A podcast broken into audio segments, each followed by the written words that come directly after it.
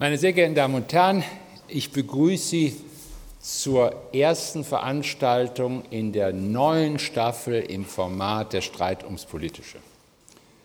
Die neue Staffel hat die Überschrift Einsamkeit. Und ich werde Ihnen ein paar Sätze dazu sagen, warum ich finde, dass das eines der Themen der Stunde ist. Der amerikanische Soziologe Eric Kleinberg hat 2002 ein Buch veröffentlicht mit dem Filmtitel Heatwave. Und darin untersucht er eine Hitzewelle, die in Chicago im Juli 1995 stattgefunden hat. Da war etwa eine Woche lang, waren so Temperaturen, wir kennen das zum Teil auch von hier, von 40, 42 Grad. Und es sind in dieser einen Woche in Chicago 700 Leute gestorben, umgekommen, als Opfer dieser Hitzewelle. Und er hat eine Art soziale Autopsie dieser Toten vorgenommen und ist zu dem interessanten Ergebnis gelangt, dass nicht unbedingt die Armen gestorben sind, sondern hauptsächlich die Isolierten gestorben sind. Also diejenigen, die immer wieder, weiß ich nicht, Barbara, die immer ihren Hund um 8 Uhr oder um 7.30 Uhr ausgeführt hat und keiner sich gefragt hat, wieso ist die heute nicht, warum kommt die heute, wieso ist sie mit dem Hund nicht da? Oder irgendein Joe, der möglicherweise in der Koronalgruppe war und zweimal nicht in der Koronalgruppe, also so eine Sportgruppe war, und niemand hat nachgefragt in Nachbarschaften und in Familienkontexten, in denen nachgefragt wurde, in denen geschaut wurde, was ist mit den zumeist Älteren, die gestorben sind, da sind weniger gestorben. Man kann also sagen, soziale Isolation war hier eine Todesursache, nicht unbedingt Ressourcenknappheit der Haushalte oder der Personen.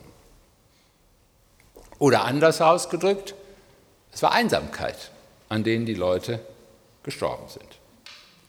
Einsamkeit macht verwundbar, könnte man als ersten Satz sagen, wenn es zu einer Art von äußerer Gefahr kommt, bei der man Hilfe braucht von anderen, die nicht institutionell gesichert ist oder die gar nicht mal unbedingt institutionell sicherbar ist. Es kann sein, dass Einsamkeit aber auch verwundbar macht gegenüber inneren Gefährdungen und nicht nur äußeren Gefahren. Für Soziologen ist dann interessant, sich zu fragen, wie ist eigentlich die Isolationsrate in einer Gesellschaft? Also wie sieht die feststellbare Isolation von Leuten aus?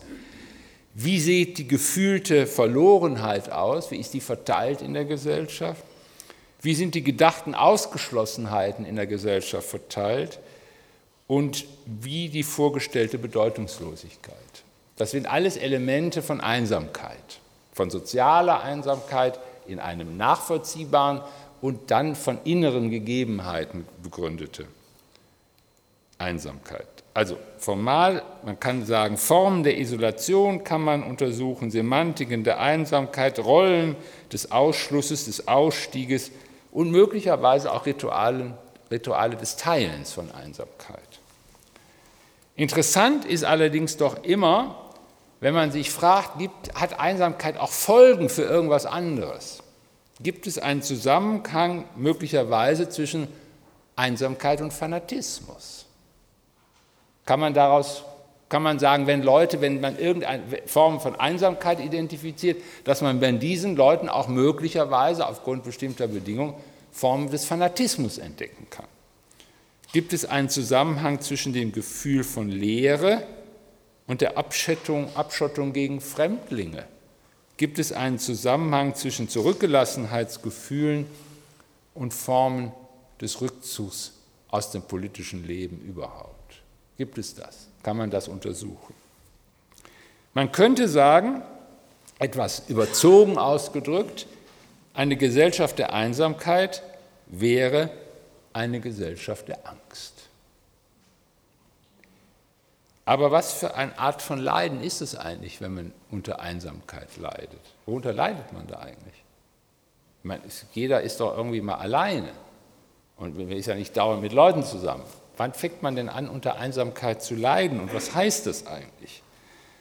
Irgendwie hat es doch was damit zu tun, dass man keine Resonanz spürt in seiner Lebenswelt, keine Berührung von anderen erfährt, keine Antwort bekommt, weil keiner da ist, keinen Blick erhascht und möglicherweise keinen Ton hört. Honey, I'm home. Oh shit, I'm not married. Keiner da. Es ist so schön, wenn man nach Hause kommt, Honey, I'm home, ist aber keiner da. Wenn man das alles zusammennimmt, könnte man sagen, es gibt einen Zusammenhang zwischen Einsamkeit und der Angst zu dekompensieren. Also im Grunde sein Altersleben nicht mehr richtig hinzukriegen, wenn man zu einsam ist. Es fehlt der andere oder die anderen als leitende Objekte, die das Ich mäßigen, die dem Ich eine Gestalt geben, die das Ich ausrichten, die das Ich zur Reflexion zwingen und die das Ich bestätigen. Und wenn die alle nicht da sind, dann verfällt vielleicht die Reflexionsfähigkeit, die Resonanzfähigkeit, die Fähigkeit zur Mäßigung, die Fähigkeit, eine Gestalt zu haben für sich selber und die Fähigkeit, sich überhaupt auf die Welt auszurichten. Wir verlieren uns selbst in Zuständen der Einsamkeit. Manche von Ihnen, die etwas älter sind, kennen noch den Begriff Kontaktsperre. Das war so eine Zeit im deutschen Herbst, die mal eine Rolle gespielt hat. So ein Begriff Kontaktsperre. Was bedeutet das eigentlich? Es ist offenbar, sagen wir mal so, sage ich es mal etwas vorsichtiger, es ist offenbar außerordentlich anstrengend, sich alleine zusammenzuhalten. Es ist einfacher mit jemand anderem. Das ist alles das, was in der Soziologie klassisch unter Theorien der Vereinzelung behandelt wird. Je vereinzelter die Menschen in der Gesellschaft sind, umso größer ist die Tendenz zu Herdenverhalten, zu größer ist die Tendenz zu Hörigkeiten, zu, umso größer ist die Tendenz zu Unselbstständigkeiten, umso größer ist die Lust an der Unfreiheit. Also zusammengefasst, die Vereinzelung, wenn die Vereinzelung zunimmt in der Gesellschaft, im Modi der Einsamkeit, dann ist das möglicherweise ein Nährboden für Despotismus, weil die Leute irgendwas haben wollen, woran sie sich aufrichten können, in ihrer Einsamkeit.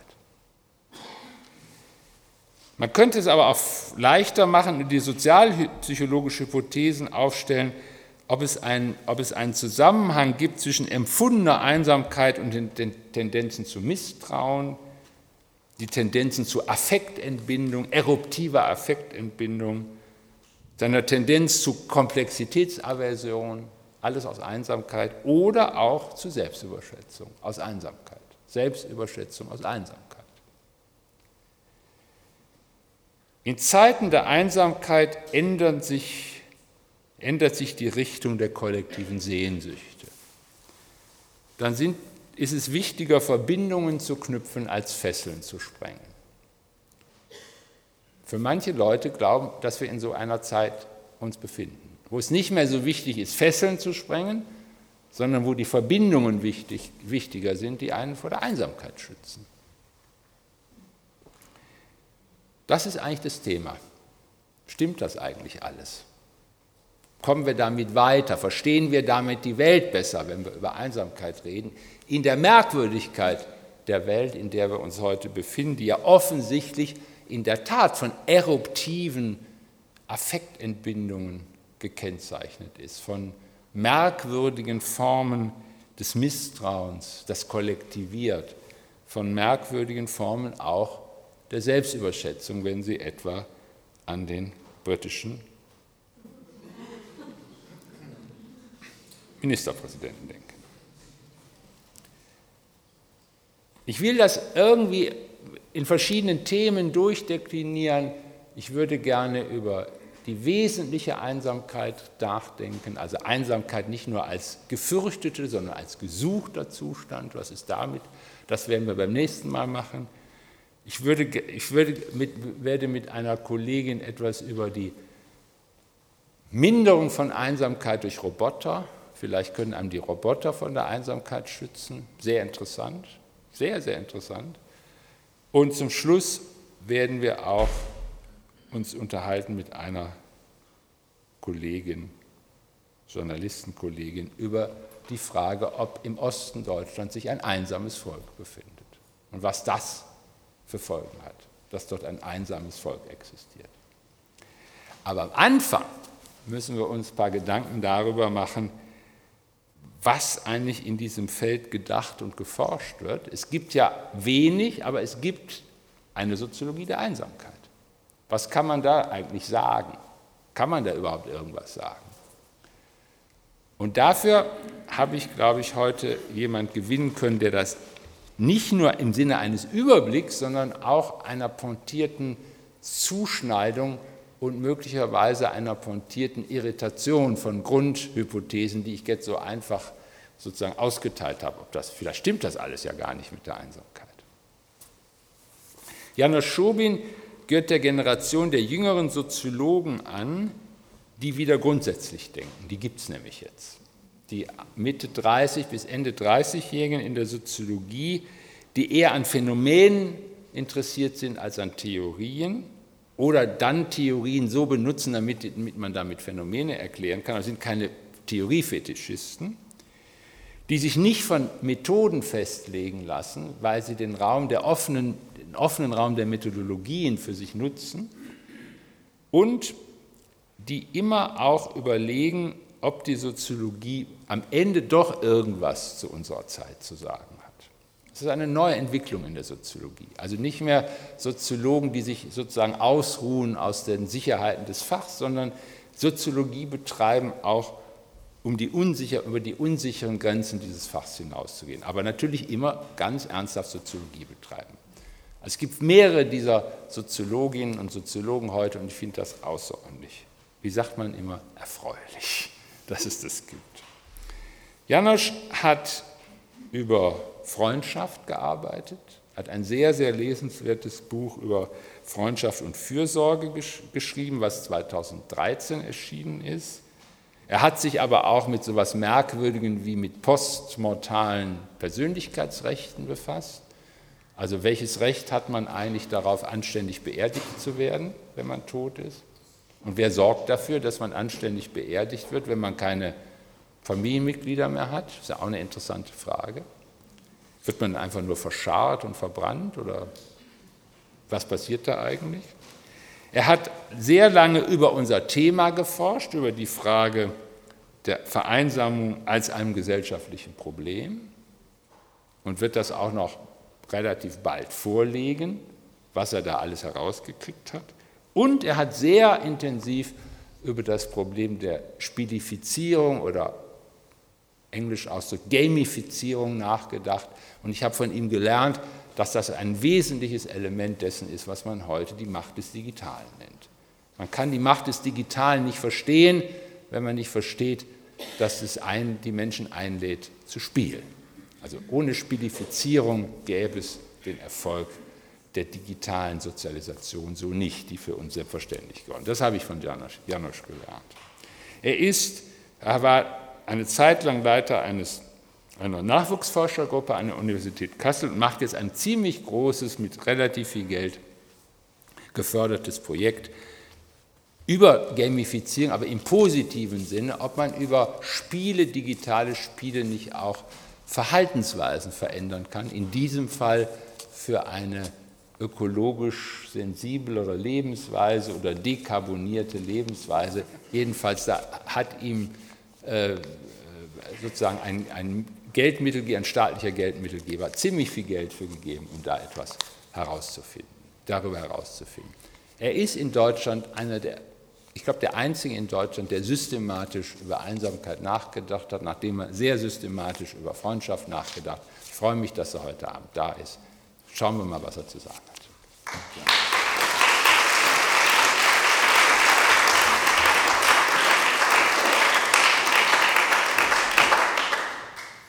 Ja. Ja, vielen Dank für die Einladung, vielen Dank für die netten Worte. Ähm, jetzt hängt die Leiste natürlich ziemlich hoch. Ähm, ist hier immer so. ist immer so, ist immer so. Ähm, eigentlich, also ich sage es gleich mal vorneweg, ich werde Sie heute ein bisschen mit äh, Statistiken traktieren. Äh, und das hängt damit zusammen, dass, äh, wenn man so will, Heinz das relativ nüchtern dargestellt hat mit der Einsamkeit, aber in den Medien und in der Weise, wie das im Moment äh, gesellschaftlich thematisiert wird, wenn man so will, eine gewisse ähm, äh, Alarmistik in der Rhetorik ist. Also es wird über die Epidemie-Einsamkeit gesprochen, es wird über die unerkannte Volkskrankheit gesprochen. Und äh, als Soziologe ist mir das einfach nicht nüchtern genug. Ähm, und ich fasse vielleicht einfach zusammen, was ich sagen werde, aber ich werde probieren, das empirisch so gut zu untermauern, wie mir das irgendwie möglich ist. Im Prinzip glaube ich nicht, dass Einsamkeit zunimmt, vorneweg gesagt. Ich glaube eher, sie nimmt ab. Was zunimmt aus meiner Sicht, ist Alleinsein in verschiedenen Schattierungen und was man damit genau meint, darüber muss man dann immer im Detail sprechen, wenn man äh, guckt, wie man das festzurrt. Ähm, und trotzdem ist nicht alles gut. und das ist, wenn man so will, in Nusse der Vortrag. Ähm, und damit steige ich dann eigentlich auch direkt ein und ich frage erstmal nach, wie ist es eigentlich mit dem Alleinsein? Und meine Überlegungen dazu waren eigentlich relativ früh, Alleinsein ist ziemlich expansiv in unserer Gesellschaft. Alleinsein nimmt eigentlich zu. Ähm, man kann das historisch grundieren, wenn man historische äh, äh, Analysen der Privatheitsgeschichte etwas schaut, sieht man, dass, wenn man so will, in der Moderne erstmal so ein Freiraum entsteht, in der der Mensch eigentlich systematisch die Möglichkeit hat, alleine zu sein. Das heißt, wenn unser Referenzraum 1700 ist, dann sind wir heute so viel allein, wie das historisch einfach vollkommen undenkbar gewesen ist. Aber als Soziologe ist das eher nicht die Perspektive, sondern wir gucken ja eher, wie war es vor 20 Jahren, wie war es vor 10 Jahren. Und da würde ich einmal einsetzen und fragen, sind wir heute mehr alleine? Ähm, es ist gar nicht so leicht dazu, Daten zu bekommen. Aber ich habe welche gefunden. Die sind vom Statistischen Bundesamt. Da bin ich tatsächlich äh, glücklich drüber gestolpert. Das, das, Statistische Bundesamt macht alle zehn Jahre eine Zeitbudgeterhebung. Da bekommen in etwa 10.000 Menschen einen Fragebogen, ein Tagebuch und füllen das zehn Minuten genau aus, was sie tun. Und das hat so eine Säule daneben, dieser Tagebucheintrag, ob sie dabei alleine waren. Alleine heißt in diesem Fall, keine Person, die ich kenne, ist anwesend. Das heißt, man kann in der Straßenbahn alleine sein, äh, man kann im Kino alleine sein und so weiter. Das bedeutet einfach, es ist keiner dabei, äh, mit dem ich persönlich bekannt bin. So. Äh, und nun kann man natürlich über alle möglichen Lebensbereiche gucken. Man könnte auch zum Beispiel gucken, ob die Leute mehr an der Arbeit alleine sind. Das habe ich nicht gemacht, sondern ich habe das mal auf die Zeit eingeschränkt, wo Leute über ihre Zeit verfügen. Das heißt, wo sie entscheiden können, alleine zu sein. Und was man dann sieht, ist, ähm, das Alleinsein nimmt zu. Interessanterweise nimmt es stärker zu als die Freizeit allgemein. Das wäre natürlich die erste Überlegung. Alleinsein nimmt zu, Freizeit nimmt zu. Aber die nimmt nicht proportional zu, sondern man kann es äh, etwas ähm, dramatisch sagen. Die gesamte Zunahme der Freizeit von 1991 bis 2012 ist praktisch komplett in Alleinsein investiert worden. Alle Zeit, die die Menschen zusätzlich als Freizeit gewonnen haben in dieser Zeit, wurde dazu verwendet, alleine zu sein. Ist erstmal ganz interessant. Ne? Wenn die Leute die Wahl haben, in ihrer Freizeit etwas zu tun und dann noch ein bisschen mehr haben als das, was sie vorhatten, das wird heute mit niemandem verbracht, außer mit sich selber. Ähm, darunter, wenn man dann guckt, ist es natürlich nicht so, wie soll man sagen, äh, ist es vielleicht nicht so romantisch, wie man sich vorstellt. Tatsächlich wird die Großteil dieser zusätzlichen Zeit alleine, ich habe da ein bisschen aufgeschlüsselt, wozu die verwendet wird. Okay, jetzt funktioniert dieses Ding nicht. Wozu die verwendet wird.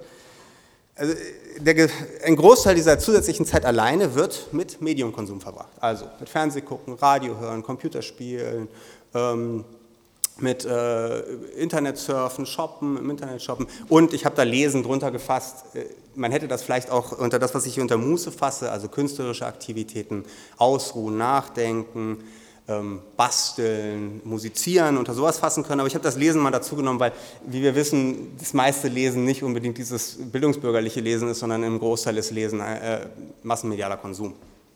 So, da war immer so die Frage, in welche von den beiden mache ich das, aber äh, Lesen ist übrigens auch einfach, fällt kaum ins Gewicht, ärgerlicherweise, dementsprechend war es auch ein bisschen egal. Naja, das muss man erstmal so zur Kenntnis nehmen. Ne? Also Heute sind die Leute mehr allein und was sie da machen, diese zusätzliche Zeit, ist eigentlich massenmedialer Konsum. Braucht man erstmal nicht werten. Die Frage, warum das so ist, ist ganz interessant. Warum ist das so attraktiv? Ähm, gleichzeitig stellt sich natürlich die Frage, hat das irgendwelche Nebenwirkungen? Und eine Sache, das ist in den Medien relativ präsent, ist die Idee, naja, die Leute verbringen Zeit mit diesen Medien, sie sind mehr alleine und gleichzeitig ziehen sie diese Zeit irgendwie von ihren sozialen Kontakten ab. Also das heißt, es ist gewissermaßen, es gibt ein negatives Substitutionsverhältnis zwischen Geselligkeit auf der einen Seite und äh, massenmedialen Konsum auf der anderen Seite.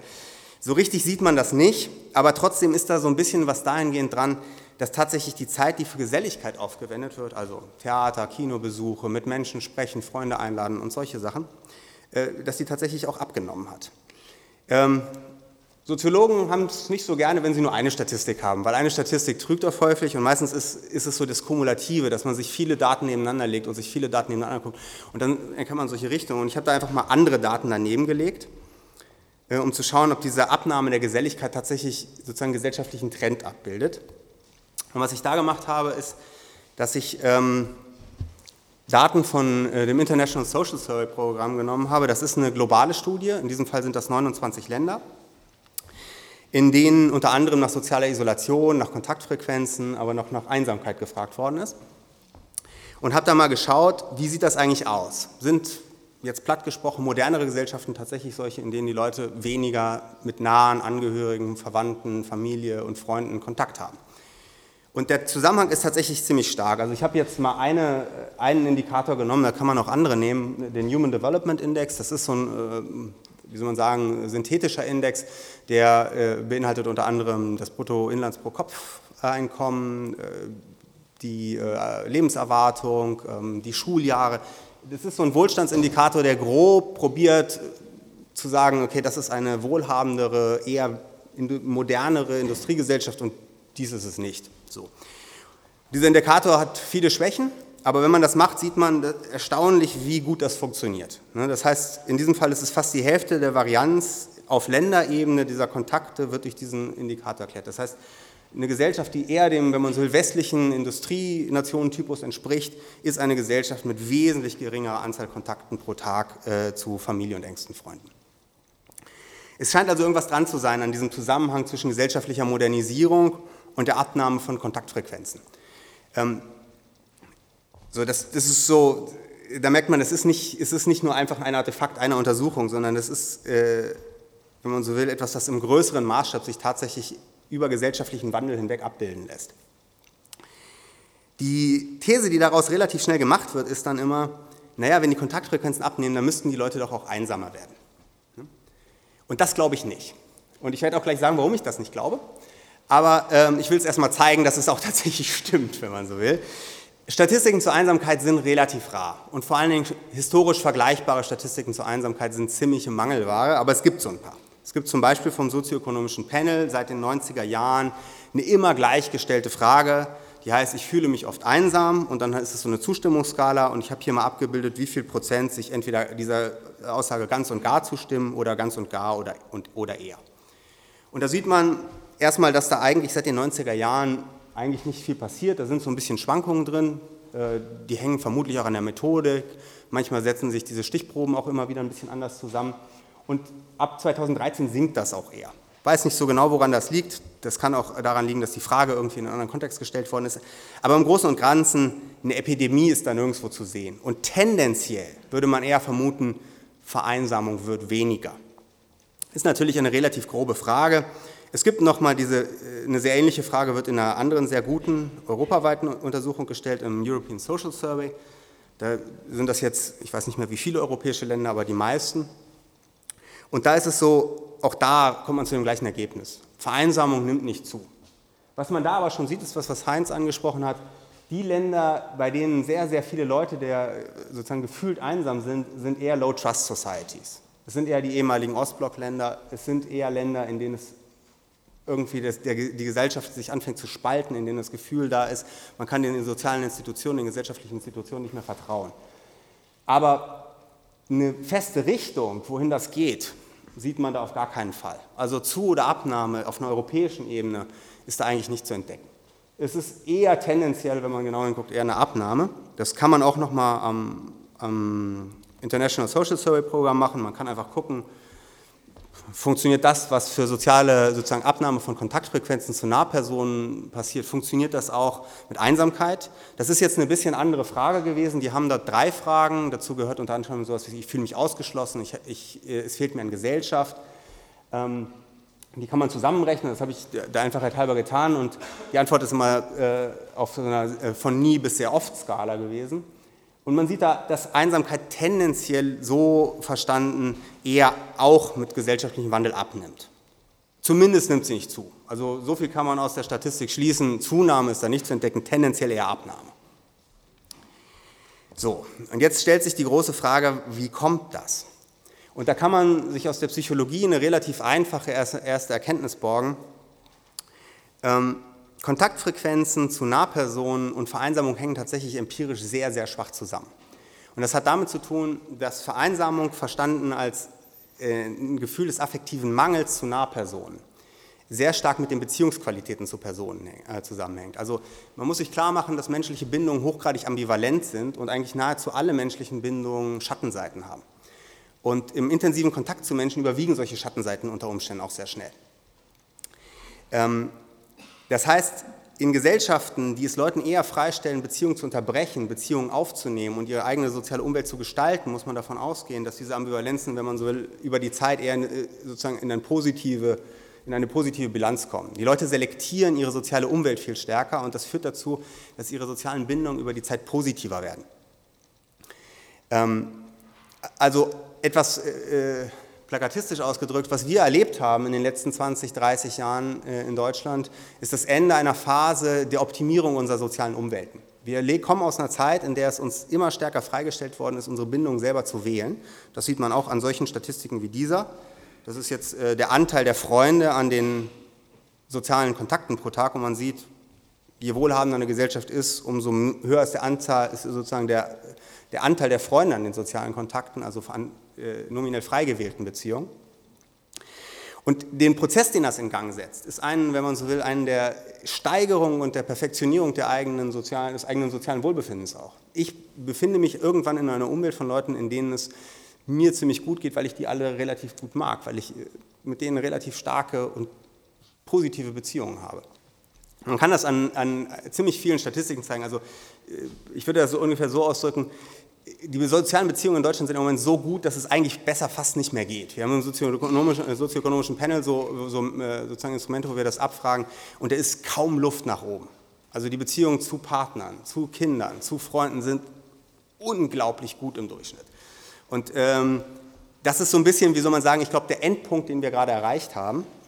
Aber deswegen ist noch nicht alles gut, sondern das Ganze hat auch gewisse Schattenseiten. Man muss sich klar machen, Dafür habe ich mal eine ganz lustige Statistik gerechnet. Das ist sozusagen ein reines Artefakt, das habe ich mir ausgedacht. Das geht so. Was ist, wenn ich aus diesen ganzen Kontakten ähm, die wichtigste Person rausnehme? Wie viele Leute haben dann nur noch weniger als einen Kontakt in der Woche? Das ist eine ganz einfache Idee. Ne? Und da sieht man äh, was Interessantes. Diese sehr, wenn man so will, stark optimierten sozialen Umwelten, die wir heute haben, die sehr positiv für uns sind, weil die Beziehungen zu den Leuten, mit denen wir dann die Bindung haben, einfach stark sind, sind halt auch extrem redundanzarm.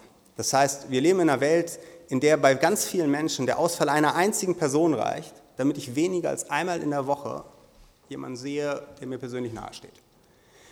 Und das ist die Gefahr, die ich an dieser Entwicklung sehe. Das heißt, wir leben in einer Welt, in der es sozial eigentlich unglaublich toll ist, aber in der wir alle mittlerweile sehr stark von dem Risiko sozialer Isolation betroffen sind. Also äh, wenn man sich das hier mal mit Deutschland anguckt, das ist hier auf der Feld, äh, in Deutschland sind es nach dieser, wie gesagt, relativ groben Statistik 40 Prozent der Leute. Also ein Viertel der Leute, bei ein Viertel der Leute würde der Ausfall einer Person reichen, äh, bei 40 Prozent der Leute würde der Ausfall einer Person reichen, damit sie weniger als einmal in der Woche noch jemanden sehen, der ihnen nahesteht. Wir haben, und das habe ich mal, Heinz hat das angedeutet mit, den, mit dieser äh, Studie, die ich über die Ordnungsamtsbestattung gemacht habe, auch schon so, wenn man so äh, Bevölkerungssegmente in dem man sieht, dass das ein echtes Problem ist. Ähm, die Ordnungsamtsbestattungen sind ein Phänomen, das war in den 90er Jahren eigentlich unbekannt.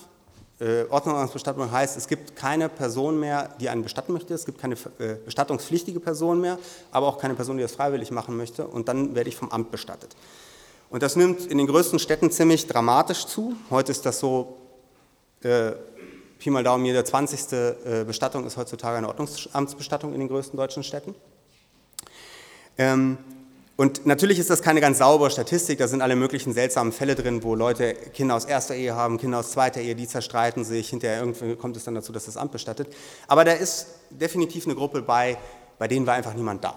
Da gab es niemanden, der die noch unter die Erde bringen wollte. Da kommt auch niemand zum Begräbnis. Und das ist jetzt äh, ganz äh, interessant. Es sind in der Mehrheit Männer. Und zwar in der ganz großen Mehrheit sind es Männer. Ähm, und damit schließe ich dann auch mit der, mit der ganz einfachen äh, äh, Feststellung, wir müssen genau hinsehen und es gibt schon diese Gruppen, bei denen sich das äußert. Ich glaube nur nicht, dass wir schon sonderlich gut dazu in der Lage sind zu sagen, wer sind die eigentlich. Okay. Danke.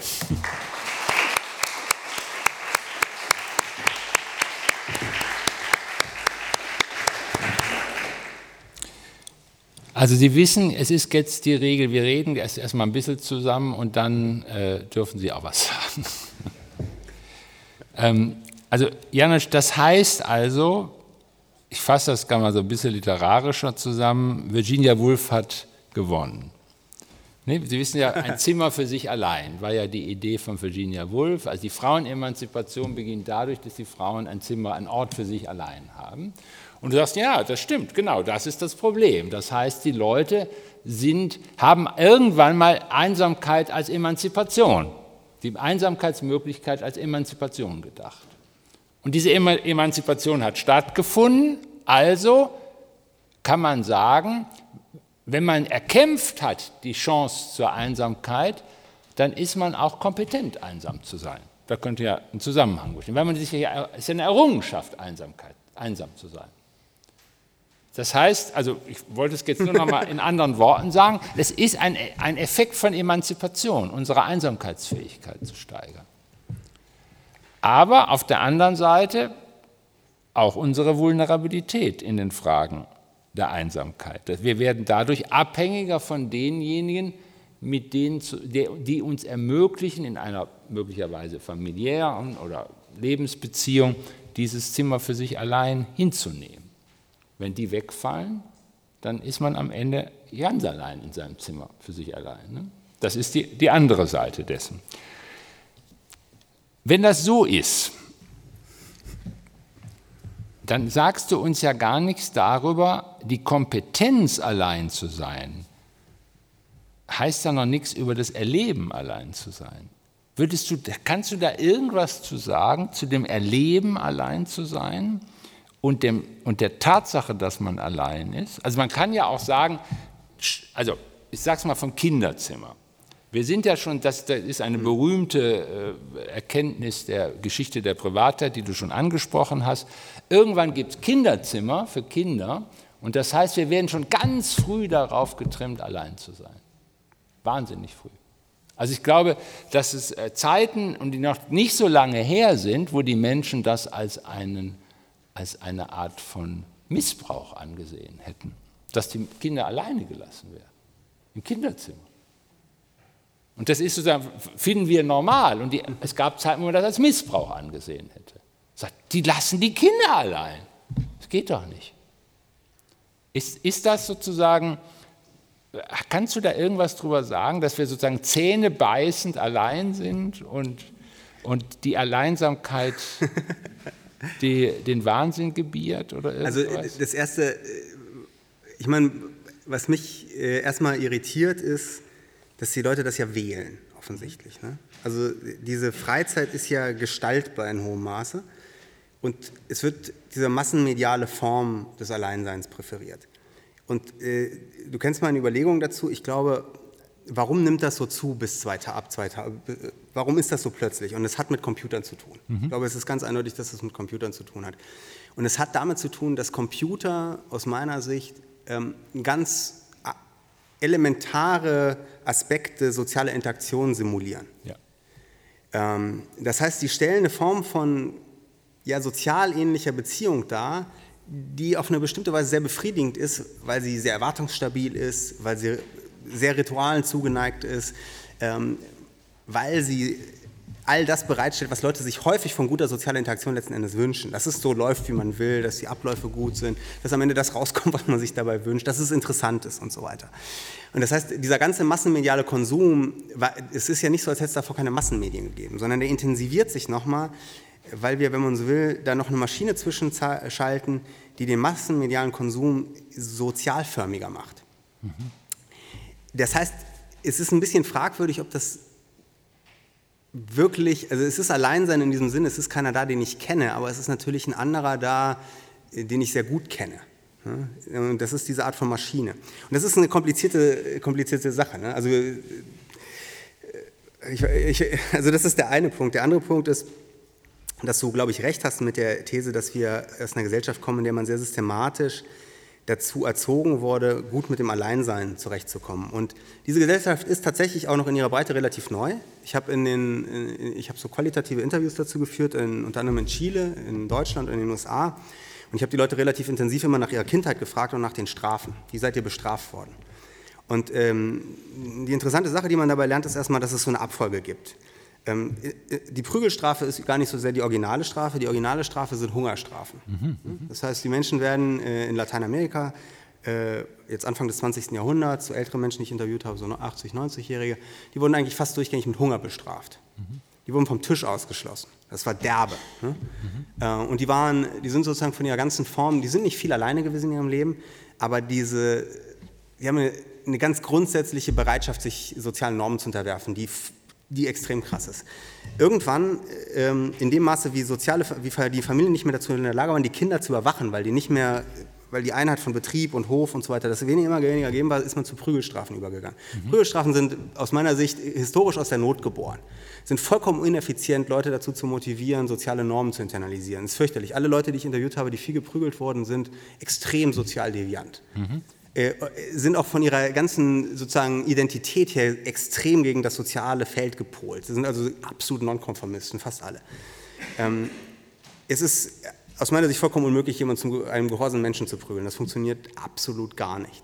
Und dann kommt Einsamkeitsstrafen. Mhm. Die Einsamkeitsstrafen sind, wenn man so will, äh, die Reaktion einer Gesellschaft darauf, dass Prügelstrafen ein absoluter Nonsens sind, wenn es darum geht, Menschen verhaltenskonform zu machen. Und die funktionieren dann auf eine ganz perfide und interessante Weise. Es gibt da ganz unterschiedliche Formen von. Also es gibt diese Formen, äh, in denen man tatsächlich durch den Entzug des Sozialen bestraft wird. Es gibt aber auch ganz viel diese Formen, die letzten Endes Arten des Liebesentzugs sind durch die Eltern. Es gibt diese Formen, ähm, äh, die, wenn man so will, darauf hinauslaufen, dass man äh, äh, die Leute kurzzeitig immer wieder rausnimmt, in selbst, also äh, wenn man so will, die gebildete Form, wo es darum geht, dass sie einen Reflexionsraum haben, in dem sie sich ändern können, in dem sie dann ins Soziale zurückkehren können. Also wo die Idee ist, du gehst jetzt weg, du änderst dich, du kommst zurück. Es gibt da ganz unterschiedliche Formen, wie das in Familien institutionalisiert wird. Aber das ist eigentlich was, das in der Breite aus meiner Sicht eigentlich erst so seit den 80er Jahren dominant geworden ist, dieses Schema. Und das heißt, wir haben es, äh, wenn man so will, mit ganz unterschiedlichen Alleinseinsmentalitäten zu tun, die auch heute koexistieren. Was machst du mit der, mit der These von, also äh, du kennst die These von Winnicott.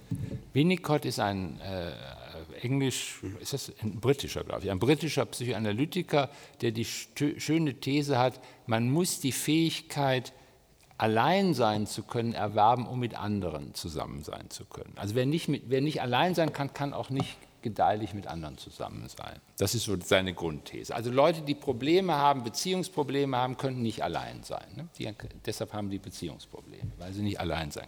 Ich sage das, ich übertreibe das jetzt etwas. Und er beschreibt dieses Alleinsein als einen Zustand der Selbsterforschung.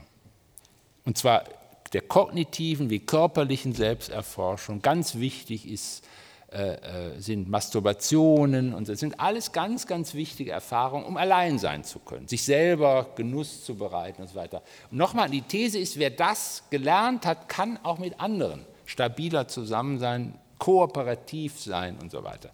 Ähm, würde das irgend, würde diese These, würdest du die mitgehen oder kannst du mit deinen Daten irgendwas anfangen mit dieser These? Na, ich glaube, ich würde es äh, von, so, so, ähnlich beschreiben, was mit Einsamkeitsstrafen probiert wird. Ne? Also äh, es ist natürlich ein Instrument, um stärker selbstregulierte Subjekte zu mhm. erzeugen letzten Endes. Mhm. Also es geht darum, äh, Menschen zu schaffen, äh, die tatsächlich selbstbeherrschter sind, die dazu in der Lage sind, äh, sich selber äh, sozusagen die, eine bestimmte Form von Selbstverhältnis aufbauen. Es ist jetzt auch, wenn man so will, in der Aufklärung ja schon eine Idee. Bei Rousseau mhm. kommt diese Idee auf, der Mensch braucht so eine Art von äh, Exklusion aus dem Sozialen, die es ihm überhaupt erst möglich macht, ein, ja. wenn man so will, wahrheitsgeladenes Selbstverhältnis aufzubauen. Genau. Und äh, so wird das tatsächlich auch zum Teil gemacht. Ne? Mhm. Ich würde aber sagen, äh, nicht nur. Mhm. Also das ist diese Idee von Winnicott, würde ich sagen, ist eine Idee einer aufklärerischen, okay. einer aufklärerischen, äh, des aufklärerischen Alleinseins. Aber ähm, in Familien, wie gesagt, findet man so ganz unterschiedliche äh, Variationen davon.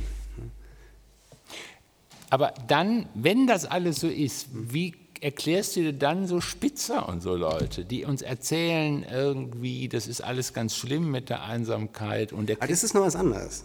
Ich, wir reden ja über das Alleinsein. Ne? Ah, okay. Äh, das, die Einsamkeit hängt damit irgendwie zusammen, aber ich würde sagen, also wenn wir jetzt, okay. das wissen die Psychologen meines Wissens nicht ganz genau.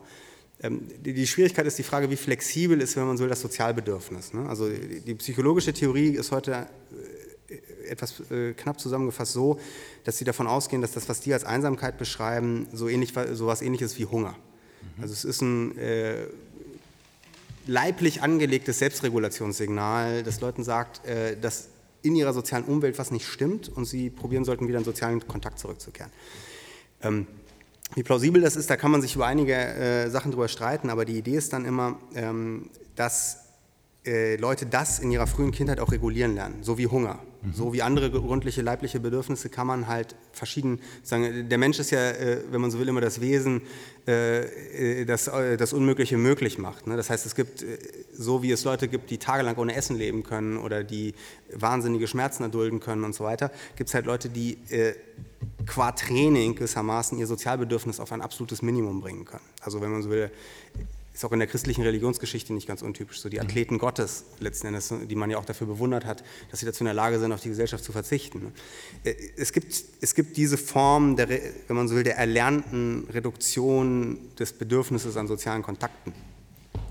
Ähm, für die psychologische Theorie ist das äh, sozusagen ist die Frage, wann und wie ist das überhaupt möglich? Mhm. Und stimmt das? Ne? Ich glaube aber, dass das tendenziell mit diesen Einsamkeitsstrafen auch gemacht wird. Also wir leben tatsächlich in einer Zeit, in der man sozialisiert wird, mit möglichst wenig Kontakten auch auszukommen. Also so, so, interpretiere ich ganz viel von dem, was in den Familien passiert ist, wo ich die Leute interviewt habe. Und wenn man sich diese Sozialisierung anguckt, muss man sich klammern, viel davon ist tatsächlich auch, wenn man so will, Erziehung zur Autarkie. Ich lerne da mit wenig zurechtzukommen. Den Effekt, den das haben sollte, ist tatsächlich natürlich der, dass diese Leute weniger einsam sind, auch mit weniger sozialen Kontakten über längeren Zeitraum zurechtkommen. Das heißt, auch das würde dafür sprechen, dass wir in einer Zeit leben, in der die Leute weniger einsam sind, weil das nicht umschlägt. Mhm. Ähm, stellt sich die Frage, wie lange hält das vor? Ne? Mhm. Und werden die Leute heute noch so sozialisiert? Ich würde aus der äh, Binnenbetrachtung eines jungen Vaters sagen, das ist nicht mehr so. Aber nochmal, was ist mit Spitzer? Warum ist er so erfolgreich? Das ist aus ganz unterschiedlichen Gründen erfolgreich. Also zum einen ist das erfolgreich, ähm, weil was dem gelingt, ist, ähm, ein soziales Problem zu definieren, über das die Gesellschaft als Ganze widersprechen kann. Also ähm, Einsamkeit ist jetzt nicht Heimat, es ist nicht Solidarität. Ähm, äh, es ist ein Begriff, es ist auch nicht Gemeinschaft, sondern es ist eine Weise, wie ganz unterschiedliche soziale Akteure äh, über das gesamte politische Spektrum hinweg wieder über, den Sozial, über das soziale Ganze sprechen können. Das ist, glaube ich, ein ganz wichtiger Punkt, warum das funktioniert, weil ich, ich merke das so, an den, an den, wenn man so Presseanfragen, die bei, bei mir auflaufen, und da ist alles dabei. Mhm. Also vom Freitag bis zum CSU-Abgeordneten äh, über die Bildzeitung. Mhm. Da ruft das gesamte politische Spektrum an und fragt, was ist denn jetzt los? Mhm weil das ein Thema ist, das niemandem gehört, aber dementsprechend auch ein Thema ist, das es der Gesellschaft wieder erlaubt, miteinander zu reden über das. Also wenn wir, wenn wir Heimat sagen, können wir mit den Leuten nicht reden. Und wenn wir Solidarität sagen, können wir, können wir auch nur mit einer bestimmten Gruppe reden. Aber wenn wir Einsamkeit sagen, können wir alle miteinander reden. Mhm. Ähm, der dritte Punkt ist. Wie mit der Angst, ne? Es ist wie nur mit der Angst, genau. Also es ist interessanterweise ein Selbstverständigungsbegriff der Gesellschaft. Ein anderer Punkt ist ähm, sozusagen die Möglichkeit daraus, ein griffiges soziales Problem zu machen. Ähm, Einsamkeit ist schrecklich. Mhm. Also diese Form von Einsamkeit, über die Spitzer äh, spricht, die ist schrecklich. Mhm. Also sie ist, äh, also die empirische Lage, Datenlage ist da wirklich erdrückend. Das heißt, es ist wirklich, äh, es wird ähnlich wie Schmerz empfunden, intensive Einsamkeit. Es ist so, ähm, dass man sich immer sicher ist, dass es tatsächlich Auswirkungen auf gesundheitliche Outcomes hat, und zwar direkt. Es ist also ein, es ist, ein, es ist mehr als nur ein vorgestelltes Problem, es ist ein Problem, das sehr stark verleiblicht wird.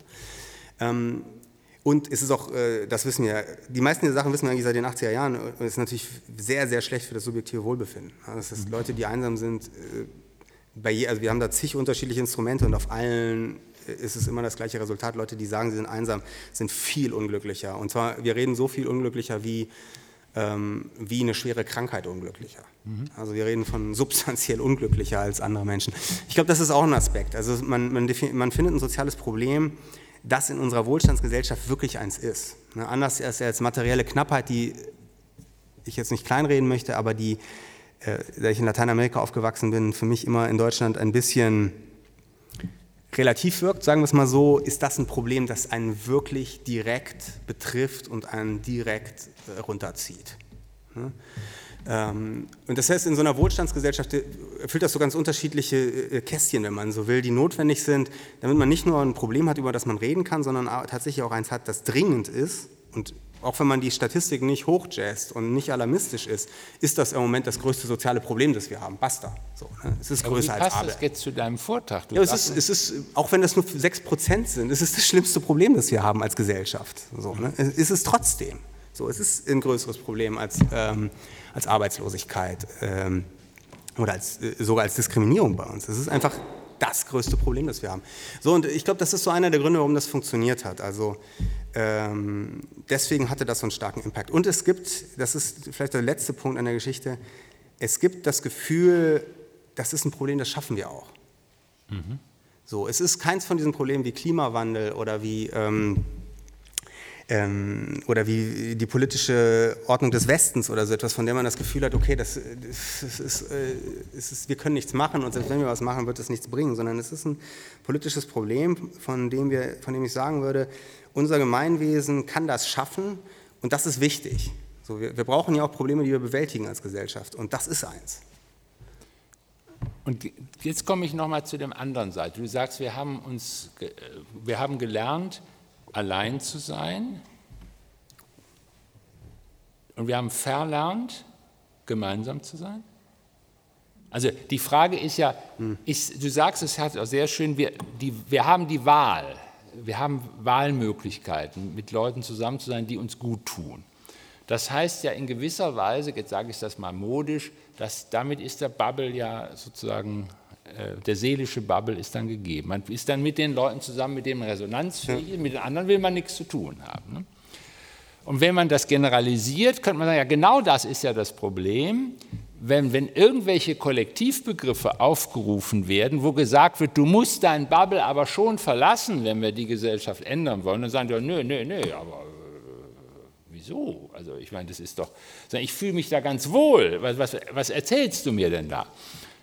Das heißt, die andere Seite der, der Alleinseinskompetenz ist, die, ist das Verlust der Sozialitäts- oder der Solidaritätskompetenz. Ja, ich will nicht sagen Solidarität, also sozusagen auf dieser Mikroebene der Nahwelt ist, äh, würde ich das schon als richtig beschrieben finden. Die Leute belasten sich nicht hinreichend mit Leuten, die für sie anstrengend sind. So, genau. Ja, so, genau, also genau. so eine gewisse... Ja. ich, will mal freundlich sagen, es, ist, es gibt so eine gewisse äh, Leichtigkeit, es sich leicht zu machen mit den anderen. So, auch schwere Menschen zu ertragen. Ich glaube, das ist für deine Generation ganz typisch, wenn du mich fragst. Also mhm. ich, kenne ja ein paar von deinen. Ja, ja. Ich kenne so ein paar von deinen Zeitgenossen. Er meint Generationsgenossen. Ja, genau, Generationsgenossen. Nicht Zeitgenossen, so, also, du bist ja noch am Leben.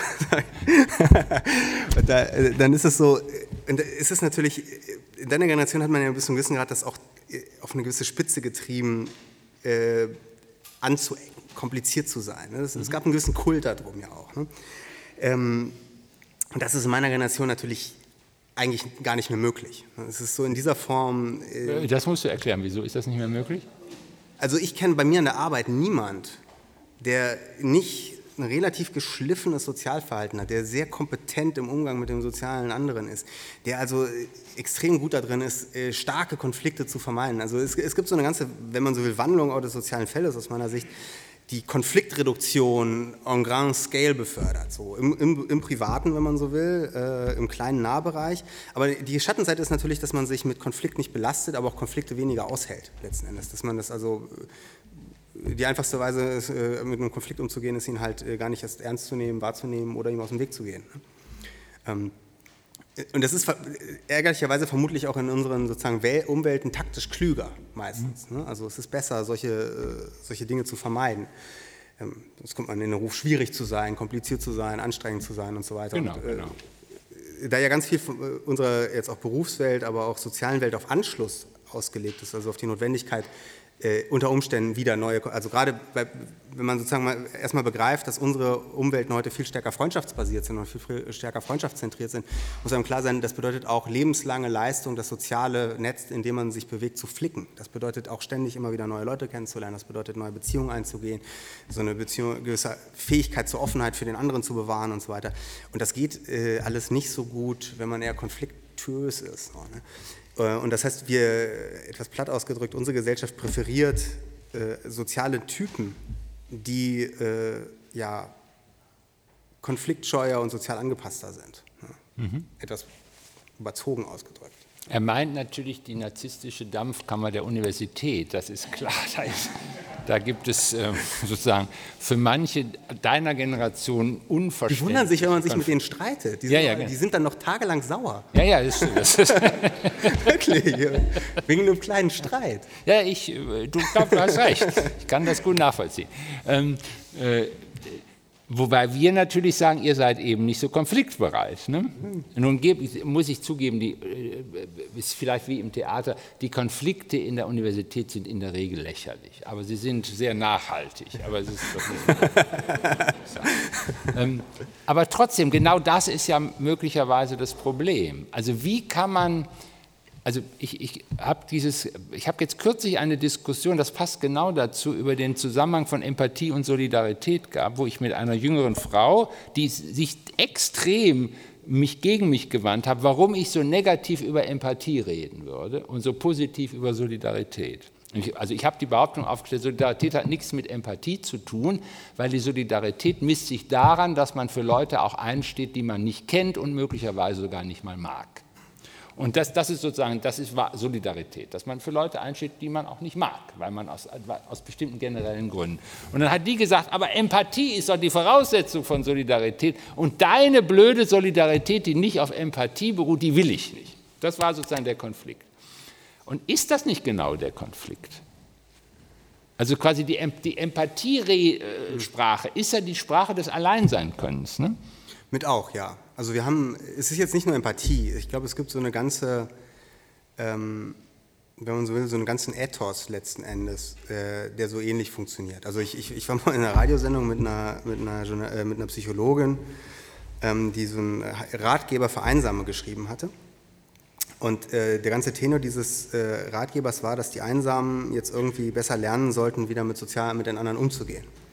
Und das bestand dann daran, dass sie, also dieser Ratgeber beinhaltete dann, wenn man so will, einen Best-Practice-Vorschlag des zwischenmenschlichen Umgangs. Und der muss, man muss also verstehen, die sagte ihnen, ey, ihr, bei euch liegt das Problem, ihr müsst an euren Social Skills arbeiten. Das mhm. ist das Problem. Und das ist, ich würde sagen, insgesamt eine Grunderwartung, die wir heute haben. Wir, wir leben in einer Zeit, in der wir sehr, sehr hohe Erwartungen an soziale Kompetenz, Empathiefähigkeit äh, und so weiter. Also ich meine, es, es gibt da mehr äh, äh, Rollendistanz. Rollendistanz und so weiter. Äh, humorvoll sollen die Leute auch noch sein. Ja. Fürchterlich. Ja. ähm, all sowas. Und ähm, das ist so ein ganzer Ethos, wenn man so will, der dazugehört. Ne? Aber ich glaube, der gehört mit in die, wenn man so will, Logik dieser Form von Angepasstheit. Mhm. Und äh, die äh, ja, das Schlimme ist, äh, man steckt da selber drin. Ne? Also Soll man sich jetzt mit den Leuten streiten, bloß weil, weil sie nett gewesen sind, ist ja auch schwierig. Ne? Ja, es ist nur die andere, und das vielleicht, wir kommen gleich, wir sind gleich zu Ende. Ich will nur sagen, äh, Thomas Ostermeier, ist er noch da? Weiß ich nicht. Der hat, ja, genau. Sie, ja, Sie haben doch dieses Stück da inszeniert äh, mit diesen Leuten aus Mitte, wo die da alle zusammen kochen. Ne? Ja. Genau. Und da war ja sozusagen die Grundaussage dieses Stücks, äh, und das war sehr interessant, das ist alles Lüge, was, was Janosch uns jetzt vorführt als, der neue, als die neue Form des Miteinander umgehen Könnens. Und das Stück sagt, das ist eine, eine, eine Lüge, die kurz immer davor ist zu explodieren. Also in etwa, habe ich das in etwa richtig verstanden, das Stück? Interessante Lesart, habe ich noch nie so gesehen. Ah, okay, gut. Nein, und, und weil äh, die Ostermayschen Stücke sind oft, die Inszenierungen gehen immer auch über dieses Einsamkeitsproblem, also dieses, diese großartigen Ibsen-Stücke von ihm inszeniert. Aber immer mit dieser Frage, was ist dieses für eine Zumutung der Einsamkeit? Und was hängt darunter, auch mit dem drüber weglaufen über die Einsamkeit, welche Affektlogik ist darunter? Und welche explosive Mischung hat diese Affektlogik, was ich eben als diese Dekompensierungsmöglichkeit, also immer die generelle, also mit der Fähigkeit, mit Einsamkeit umzugehen, steigt auch die Dekompensierungsmöglichkeit im Umgang mit Einsamkeiten. Das würdest du wiederum sagen, das ist so meine Generation, die an falscher Stelle dramatisiert. ja, was heißt die Dekompensationslogik? Ich, ich würde da immer unterscheiden, wen es trifft. Okay. Ähm, die, die Gründe, aus denen Leute Einsamkeit empfinden, sind ja sehr heterogen. Und wir reden, glaube ich, man muss sich einfach klammern, es gibt nicht die einen Typus vereinsamte Personen, es gibt sehr viele Typen. Und ganz viele davon, äh, würde ich sagen, sind undramatisch dahingehend, also nehmen wir mal so, äh, in diesen Statistiken kommen natürlich ziemlich viele verliebte Leute vor. Ne? Mhm. Äh, ist so die können wir nicht gut rausrechnen, wir erfassen das nicht separat und so weiter. Und diese verliebten Menschen, die haben ähm, natürlich das gleiche Problem auf einer affektiven Ebene wie jemand, der jetzt seinen, mm, sozusagen seinen besten Freund verloren hat. Das heißt, sie sind wahnsinnig einsam. Aber die haben natürlich drumherum ein, wenn man so will, gesellschaftliches Narrativ, aber auch soziale Praktiken, die ihn stützen werden. Man kann darüber reden, das ist Punkt Nummer eins. Welche Form von Einsamkeit ist eigentlich kommunizierbar?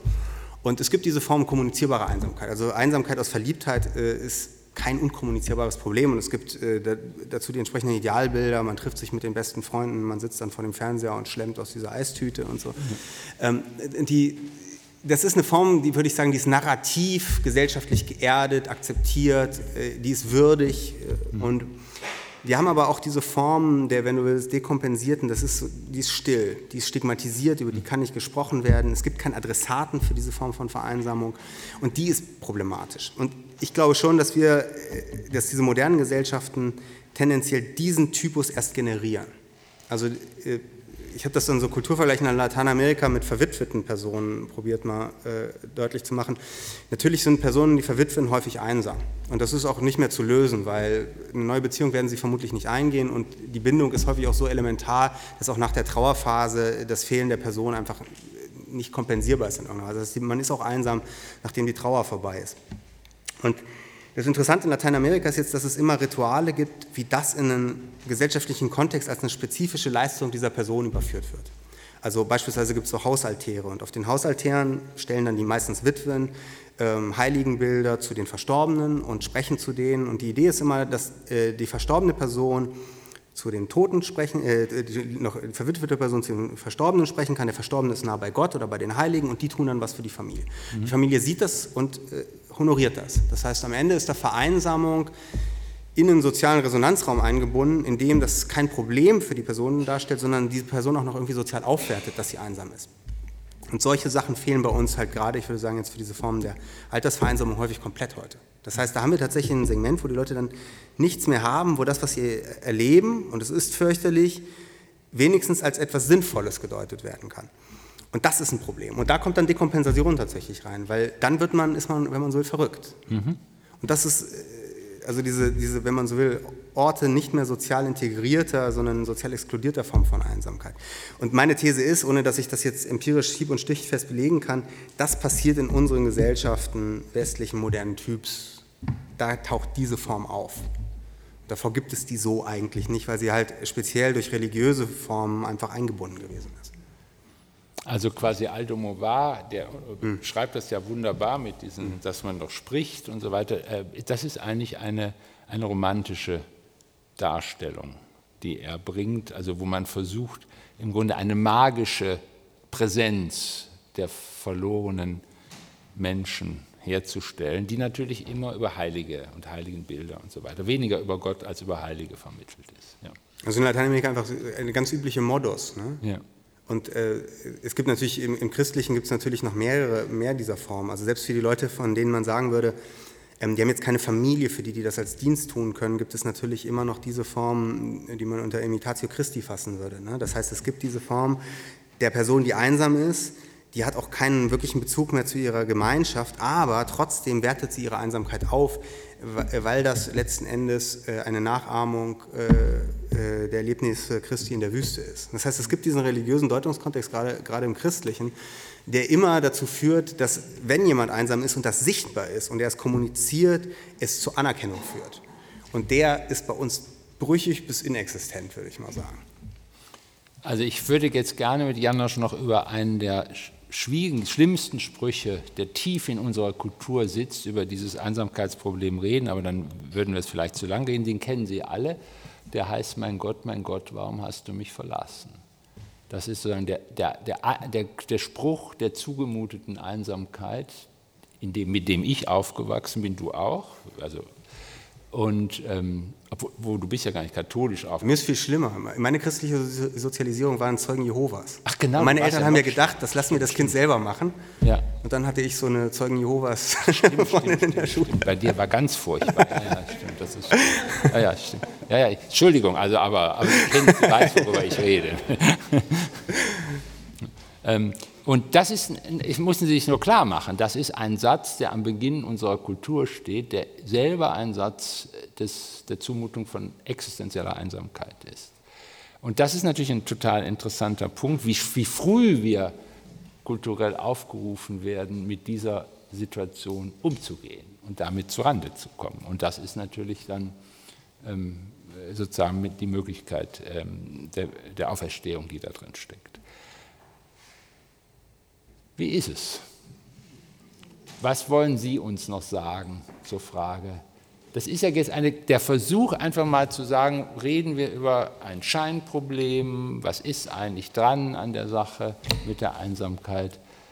Sie, was würden Sie gerne zur Sache noch sagen?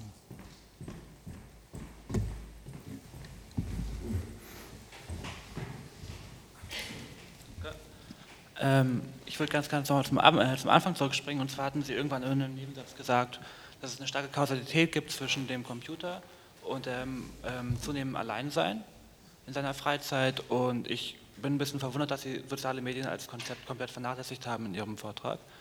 Und würde Wir gerne müssen wissen, ein bisschen laut, lauter ja. und langsamer Hört man mich jetzt besser? Ja, ja, so ist wunderbar. Und würde gerne wissen, ob man nicht eigentlich in der jetzigen Zeit, seit 10, 15 Jahren, wo die sozialen Medien äh, so präsent sind, nicht eigentlich gar nicht mehr auf die physische Nähe angewiesen ist, um nicht äh, auf die physische Entfernung angewiesen ist, um nicht mehr allein zu sein. Jetzt habe ich, ja, so ungefähr. Also dass man eigentlich durch äh, die sozialen Medien quasi viel, viel weniger allein ist, nur halt diese ganze physische Nähe nicht mehr die große Rolle spielt, wie sie noch früher eine große Rolle gespielt hat. Also die phantomisierte Sozialität durch Medien. Ja. Also man muss erstmal zu den Statistiken dazu sagen, dass ähm, die natürlich das unterschiedlich kodieren über die Zeit. Das habe ich, äh, das habe ich homogenisiert. Ähm, und da ist es so, ähm, dass es dass Kommunikation über das Telefon, die alte, wenn man so will, Kommunika äh, Kategorie war, und da habe ich äh, Kommunikation über soziale Medien gewissermaßen mit dem gleichen Code belegt. Hm? Das heißt, ähm, um das irgendwie vergleichbar zu machen, weil das gab es ja davor nicht und plötzlich gibt es eine neue Betätigung und die Frage ist, ist das jetzt, ähm, interessant ist auch, wie sehr wird das als Alleinsein eingeschätzt, man kann dann ja gucken, ähm, und tatsächlich ist dann häufig die äh, ganz unterschiedlich. Das heißt, äh, bei solchen Sachen wie äh, mit dem Smartphone kommunizieren, haben die Leute ganz unterschiedliche Einschätzungen, ob sie dabei alleine sind oder nicht. Ne? Ähm, aber äh, ähm, ich glaube, deine Frage zielt ja auch eher auf die Frage, ähm, führt das nicht dazu, dass man so eine Form von suggerierter Sozialität hat und trotzdem vereinsamt? Mhm, genau. Weil ich, ich würde es mal in meiner Sprache sagen, weil soziale Medien schlechte Substitute für Face-to-Face-Kommunikation sind. Ähm, das ist ein ganz schwieriges Thema. Ähm, deswegen, weil erstmal, ich glaube, was falsch ist, da bin ich mir ziemlich sicher, es gibt so eine Studie aus Schweden, die das relativ gut zeigt, aber äh, man könnte das auch mit den deutschen Daten probieren, ist, ist die Vermutung, dass die Zeit, die für soziale Medien aufgebracht wird, von der Face-to-Face-Kommunikation direkt abgezogen worden ist. Ähm, es ist viel plausibler, dass diese Zeit aus den Wegezeiten in großen Teilen kommt. Also die äh, Kommunikation in sozialen Medien ist vermutlich in ganz hohem Maße Zeit, die vorher ähm, mit Zeitungen oder mit was anderem verbracht wurde, die aber heute jetzt auch im Verkehrsweg halt irgendwo dazwischen stattfindet. Es ist ganz viel Arbeitszeit pikanterweise.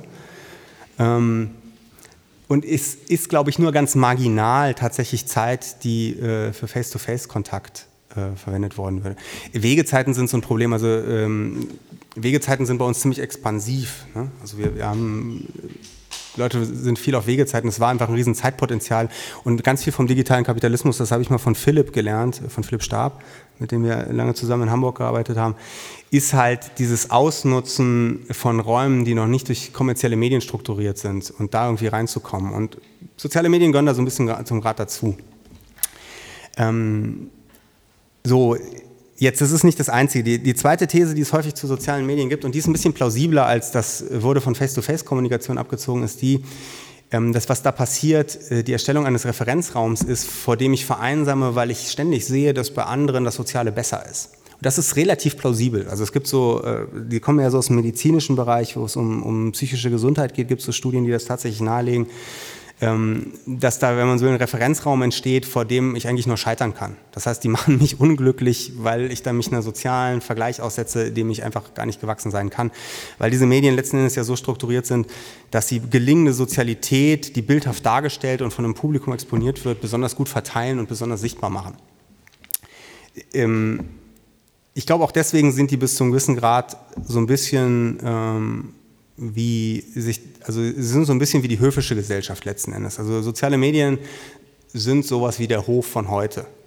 Bei Hofe war das ganz ähnlich. Bei Hofe musste man sich mit anderen zeigen und dabei gesehen werden. Das gab es im Bürgerlichen dann auch noch mit den Flaniermeilen, aber in wesentlich geringerem Maße. Äh, die bürgerliche Gesellschaft ist ja eine, in der sich das Zeigen mit anderen zur Untermauerung des eigenen sozialen Status eine relativ nachrangige Bedeutung gehabt hat. Genau. Aber in, äh, in, in der höfischen Gesellschaft im Adel war das ein ganz zentrales, eine ganz zentrale Weise, wie ich sozialen Status erlebt habe, wie ich den begreiflich gemacht habe, wie ich den gesichert habe und wie ich ihn überhaupt zu einem Ausdruck gebracht habe, war mich mit anderen zeigen. Und heute macht man das halt, indem man Bilder von sich und anderen kuratiert und dann vor so ein selbstselektiertes Publikum bringt, das dann dazu entsprechend durch Beifall dann auch zeigt, dass das funktioniert hat. Ne? Und das kann durchaus ähm, Einsamkeit hervorrufen, ja. Aber wie das sozusagen, wer dafür anfällig ist, also un, unser einer ist dafür nicht anfällig. Also ich glaube auch, weil nicht rein sozialisiert. Das ist, äh, also mich juckt das nicht. Ne? Und ich glaube auch, dass das unsere Generation, sozusagen, die jetzt so 40 sind und älter, wird das kaum jucken. Aber es ist natürlich eine interessante Frage, wie passiert das mit jemandem, für den das das primäre Statusmedium seiner Jugend gewesen ist? Wie sieht das für die aus? Und das wissen wir aber nicht so genau, wenn man mich fragt. Ne? Danke. Kannst du noch irgendwas zur Klassenfrage sagen? Zur Klassenfrage? Naja, gibt es eine klassenspezifische Vereinsam Vereinsamung? Gibt es Klassen, eine Verteilung von Vereinsamungskompetenzen nach oben und unten und also oder Einsamkeitskompetenzen von nach oben und unten? Hast, kannst, hast du da irgendetwas? Kannst du ja, es ist schwierig. Also wir wissen, also in Nordeuropa hängt das mit äh, tatsächlich mit Verarmung zusammen. Mhm. Also wie? Dass man ja, das ist, das ist verarmt, ja, wird man umso weniger einsam? Da wird man eher einsam. Aber das Problem ist, ähm, also äh, äh, ich glaube nicht, dass das zum Beispiel in Südeuropa zutrifft. Ja, eben. Aber da ist es nicht, nicht gut erforscht. Also es, äh, weil die meiste Forschung, gerade, also die, die das rausgefunden haben, waren ja vornehmlich Psychologen. Ja. Und das ist eigentlich alles aus dem angelsächsischen Raum und auch aus dem nordeuropäischen Raum sind da eigentlich. Und es gilt so ein bisschen als, es ist so, ich habe aber so meine Zweifel, dass sich das jetzt in Lateinamerika durchsetzen würde, also dass man da das Gleiche finden würde. So ein bisschen wie bei Serge Pogrom mhm. mit den elementaren Formen der Armut. Das hat aus meiner Sicht damit zu tun, also das ist, so ein, das ist so ein ganz bekanntes Buch in der Soziologie, da geht es darum, ähm, letzten Endes darum, wie ist Armut gesellschaftlich eingebunden. Und äh, eine Beobachtung, die der, über, die der über südeuropäische Wohlfahrtsstaaten im Gegensatz zu nordeuropäischen Wohlfahrtsstaaten macht, ist, wenn in südeuropäischen Wohlfahrtsstaaten jemand in Armut gerät, mobilisiert das seine soziale Nahumgebung. Das heißt, er bekommt mehr Unterstützung von der Familie, er wird häufiger eingeladen, er, wird, er, er bekommt sozusagen äh, man tut was dafür, dass es ihm besser geht. Und in Nordeuropa läuft das halt umgekehrt. Das heißt, bei uns ist jemand, der verarmt, jemand, der hat auf einmal weniger Freunde, äh, der zieht sich eher aus dem sozialen Verkehr zurück, ist, sorgt dafür, dass die Leute sich sozusagen von ihm abgrenzen, beziehungsweise häufig ist auch die Frage, wer tut es. Äh, häufig muss man auch unterstellen, diese Leute, es ist so eine Form von, ähm, naja, von von Diskretion, die man da hat. Das heißt, man, zieht, man lässt dem anderen die Möglichkeit, den, den das Gesicht zu wahren. Ne? Äh, und es gibt so, wenn man so, so eine ungute äh, Zweierdynamik. Die einen ziehen sich zurück und die anderen lassen die gewähren. Und äh, so ähnlich muss man sich das bei Vereinsamung, glaube ich, auch vorstellen, weil wir halt mittlerweile auch diesen Typus, wenn man so will, nicht mehr sozial rückgebundener Vereinsamung haben, muss, ich, muss man davon ausgehen, dass man auch äh, diesen Effekt hat. Das heißt, Leute, die aus irgendeinem Grund sich aus dem Sozialen zurückziehen, werden daran nicht gehindert und dementsprechend gibt es so eine Rückkopplung zwischen Vereinsamung und Einsamkeit. Aber ich wäre sehr, also ich weiß nicht, ob es wirklich so ist, aber ich habe arge Zweifel daran, dass das auch sozusagen außerhalb dieses nordeuropäisch-angelsächsischen Kontexts hält. Also dann doch, aber für uns dann wäre, hat es schon eine Klassensicherheit. Ja, bei uns hat es auf jeden Fall eine Klassendimension, ja. Ja. Vor nicht allzu langer Zeit haben wir hier diesen Raum von der Herausbildung der Singularitäten. Mhm. Ja. Und äh, meine Frage geht da natürlich hin, äh, wie, inwieweit besteht da die Gefahr der, der Vereinsamung letzten Endes? Also Singularität heißt, dass die Menschen immer mehr besonders sein wollen. Nicht besonders sind, sondern besonders sein wollen. Das ist die Singularitätsthese. Ja, ich habe ich, ich hab so ziemlich viele Zweifel, was an dieser Diagnose stimmt. Mhm. Ähm, äh, deswegen tue ich mich damit schwer darauf stichhaltig zu antworten, weil, also ganz ehrlich, habe ich nicht drüber nachgedacht.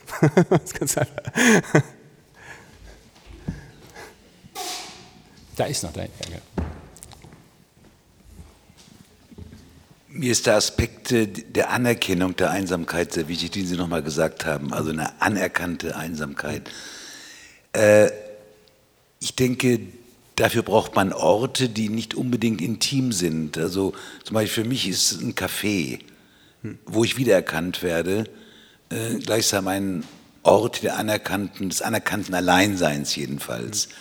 Und wo die jetzt weg ist, geschlossen in Charlottenburg, äh, habe ich ein Einsamkeitsgefühl oder eine Buchhändlerin, äh, die mich wiedererkennt.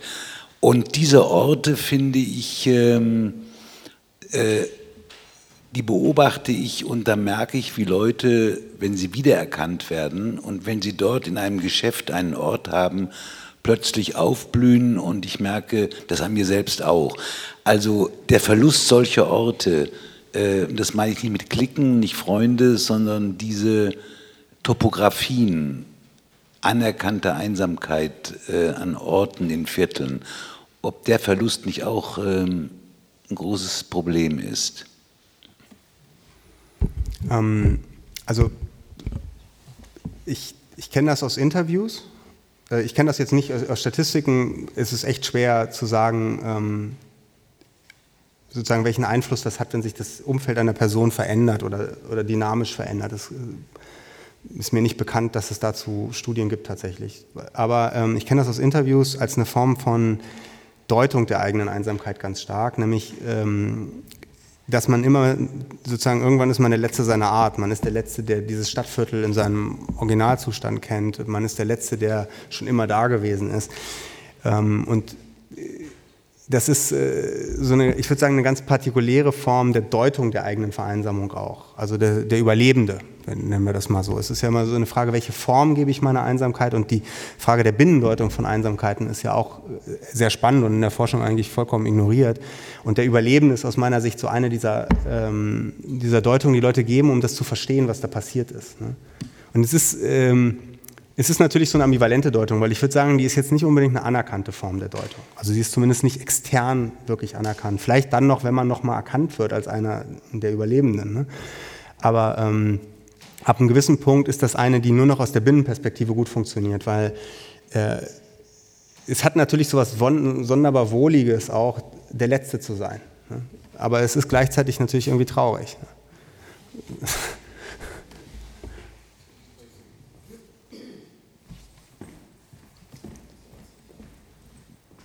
Und dann sie da.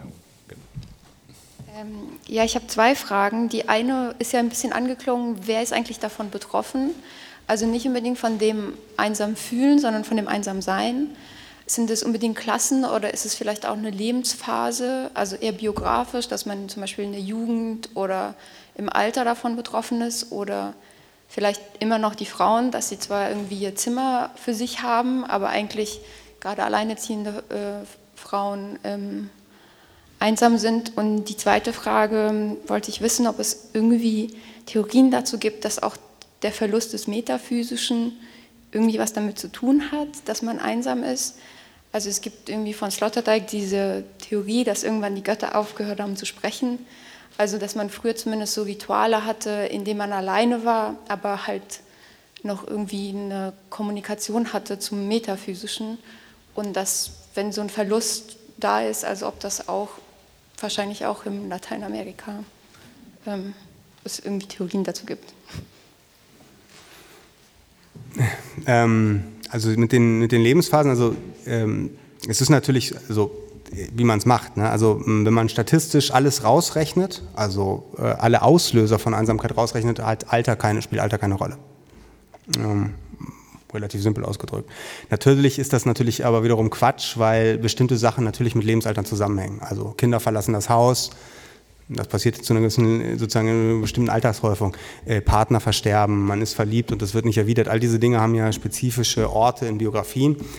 Und dann ist es immer so ein Streitpunkt, wenn man mit Psychologen redet, sagen die, das Alter spielt keine Rolle. Aber als Soziologe würde man natürlich immer sagen, natürlich ist das alles wahnsinnig stark durch die Lebensalter moderiert. Die andere Sache ist, ähm, es gibt aus meiner Sicht unterschiedliche biografische Verlaufsformen von Vereinsamung. Nicht alle Leute vereinsamen auf die gleiche Weise und gleich dauerhaft und ähm, die meisten Formen der Vereinsamung sind äh, auch passagier. Das heißt, sie halten ein paar Monate, ein paar Jahre an und dann verschwinden sie wieder. Und man hat man hat äh, schon so Leute, also ich habe auch in Interviews äh, mit, mit, Menschen geführt, die immer wieder, wenn man so will, sich aus, dem, aus der Vereinsamung rauskämpfen dann, und dann wieder hineingleiten und wieder hinauskommen und der, deren ganzes Leben ist so. Ne? Und es gibt ganz viele Menschen, bei denen ist es eine Passage, die hat einen ganz relativ klar benennbaren Auslöser, dauert dann an, wird irgendwie bewältigt und äh, ist dann vorbei. Und es gibt natürlich diese zum Ende des Lebens hin Phasen, die sich nicht vermeiden lassen, einfach weil äh, das, weil man irgendwann der Letzte ist. So. also wie ähm, dazu gehören dann natürlich auch, wenn man so will, Gruppierungen. Also äh, du hast das angesprochen mit den Frauen. Es sind zumindest die Frauen, die häufiger sagen, dass sie einsam sind bis zu einem gewissen Grad ist das ein, aus meiner Sicht ein statistisches Artefakt, weil wir die Leute fragen. Und äh, wenn man so will, ist, ist die auch immer die Frage, wem gegenüber ist es legitim zu äußern, äh, dass man einsam ist. Und da gibt es ganz seltsame, jetzt, ich habe mal so eine Sache im sozioökonomischen Panel gerechnet. Äh, man kann nämlich im sozioökonomischen Panel gucken, wer, welches Geschlecht hat der Interviewer. Ähm, und dann kann man gucken, hat das einen Einfluss? Also sagen Leute, die einen Interviewer eines bestimmten Geschlechts haben, äh, sagen sie dem gegenüber häufiger, ähm, dass sie einsam sind. Und es gibt einen, da einen relativ starken Zusammenhang mit dem Geschlecht des Interviewers und der geht so, wenn eine Person krank ist und der Interviewer ist weiblich, sind die Leute viel, viel häufiger einsam. So. So, das heißt, man, man, was man da äh, sozusagen relativ, ähm, wie soll man das äh, zusammenfassen? Also es gibt eine ganz starke Frage, in welchem Kontext, sozialen Kontext ist es legitim, eine Einsamkeitsklage zu äußern. Und ich würde äh, mal behaupten, es ist für Frauen legitimer und es gibt für Frauen mehr legitime Kontexte, so rum ausgedrückt, in denen man das machen kann. Deswegen, ob Frauen einsamer sind als Männer, ich halte das für sehr... Äh, Eher nicht, würde ich sagen. So, genau. Darüber hinaus äh, ist eigentlich aus der gesamten äh, internationalen Literatur bekannt, dass Frauen bessere Netzwerke als Männer haben. Das spricht also auch nicht unbedingt dafür. Plus äh, die Leute, die am Ende des Lebens einsam versterben, sind in der Regel Männer. Und dann gibt es noch eine Frage, die treibt Psychologen mehr um als Soziologen. Für uns ist das nicht so das Problem, aber die Frage der Attribution von Gefühlen und sozusagen der, der korrekten äh, Selbstwahrnehmung von Gefühlen. Psychologen gehen ja sehr stark davon aus, dass wir auch sehr stark fehlinterpretieren, was wir fühlen. Ähm, und das ist auch gut möglich. Also das heißt, es gibt, äh, man muss auch unter Umständen äh, sich klammern, dass Männer gar nicht merken, dass sie einsam sind und das anders oder anders somatisieren, was ja auch noch so eine Sache ist. Also äh, da sich das ähnlich wie Schmerz äußert, kann es halt auch unter Umständen am Ende Schmerz sein oder wie Schmerz dargestellt werden, nach außen getragen werden und so weiter. Und deswegen ist Geschlecht, glaube ich, ein ganz äh, kompliziertes Problem. Wir wissen es, glaube ich, nicht so genau. Und du hast aber noch was Die gefragt. Metaphysik noch. Die Metaphysik, genau. Ja, also ich bin ja ein eher praktisch denkender Mensch. Und ich denke, Metaphysik alleine macht es nicht. Sondern es ist auch die Frage einer sozialen Praxis, die zu so einer Metaphysik gehört. Also klar, wenn die soziale Praxis nicht da ist, ist irgendwann auch die Metaphysik dazu weg. Ne? Ähm, aber das, was, ich in Lateinamerika da sehe, ist, dass natürlich da noch Gott ist. Ne? Und da ist auch ein Glauben an Gott. Also da ist, wenn man so will, eine psychische, auch metaphysische äh, Verbindung mit was Überweltlichem ist da klar gegeben.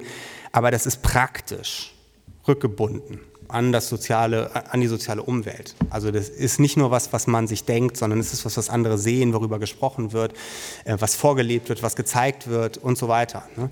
Ähm, und das macht, äh, glaube ich, aus meiner Sicht einen großen Unterschied. Also Wobei eine Sache, das nochmal die, mit die, die, Heiligen, es gibt ein schönes Buch eines englischen Soziologen, äh, Daniel Miller, über, der hat ein, eine x-beliebige Straße in London sich herausgesucht und hat gefragt, haben die Leute so besondere magische Gegenstände? Und er ist zu dem überraschenden Ergebnis geführt, dass in fast jedem Haushalt es diese magischen, altarhaft aufbewahrten Gegenstände gibt, die magisch bedacht werden und die auch so eine magisch-metaphysische, also vormetaphysisch würden wir natürlich im Begriff der abendländischen Metaphysik sagen, vormetaphysische Magie, die metaphysische Effekte hat. Also dass man irgendwie, dass man sozusagen magische Evozierungen von Situationen, die einem wichtig waren im Leben, auch von Personen, dass das viel, viel verbreiteter ist, als man denkt. Das ist sozusagen die, die Alters- die Altersmetaphysik Londons. Und, äh, und das ist ein sehr interessanter Punkt, die Dinge, die Dinge, die beseelten Dinge, die von den Menschen beseelten Dinge, die da eine große Rolle spielen. Auch, glaube ich, auch zum Aushalten von Einsamkeit. Sie wollten noch, glaube ich, noch was sagen, oder? Irgendjemand da oben noch? Ich, glaub, ich, hatte vor, ähm, ich wollte zur Praktik quasi zur praktischen Komponente dieser, äh, dieser magischen oder dieser Altare ähm, noch was sagen oder dazu passend ähm, und fragen, ohne in die Falle zu laufen, zu sagen, so ja, Familien werden kleiner, Familienzusammenhalt wird weniger, wollte ich einfach fragen, inwiefern sich da trotzdem eine Korrelation ähm, finden lässt. Zum einen, dass dass weniger Kinder pro Familien in den Industrienationen zum Beispiel geboren werden oder auf der anderen Seite ähm, ja, wenn man sich so denn das auch vielleicht als Erfolg der Psychoanalyse werten könnte, dass es eine gewisse Freiwilligkeit gibt in der Beziehung zu Eltern oder zu alternden Personen. Und ähm, ja, genau, ob es da irgendwelche Thesen gibt oder wie das in deine Forschung einfließt auch. Also ähm, man kann jetzt ganz viel von dem, was ich da in Statistiken habe, kann man natürlich, also viel von, kann man natürlich erstmal, äh, wir haben da so unterschiedliche statistische Verfahren, wie wir das sozusagen auf unterschiedlichen, wir können auf der Individualebene gucken, wie hängt das zusammen. Und wie, gesagt, ich habe das hier mitgebracht, vor allen Dingen auf so einer Aggregatebene, weil auf einer Aggregatebene so individuelle Schwankungen sich gewissermaßen im Mittel ausgleichen und man sieht dann solche Zusammenhänge, die auf der Individualebene relativ schwach sind. Ne?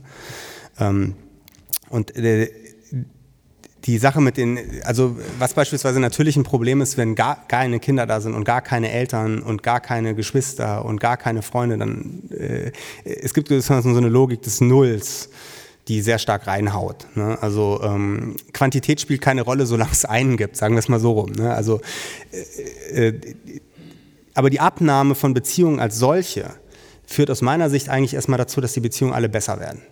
So, ähm, die Beziehungen zu den Kindern werden besser. Also das ist, das streiten sich die Familiensoziologen so ein bisschen drüber, aber ich glaube, äh, dass das so ist. Also wir, es gibt zum Beispiel so, wir, wir haben so Netzwerkfragen. Da fragen wir, ähm, mit wem besprechen Sie persönlich wichtige Dinge?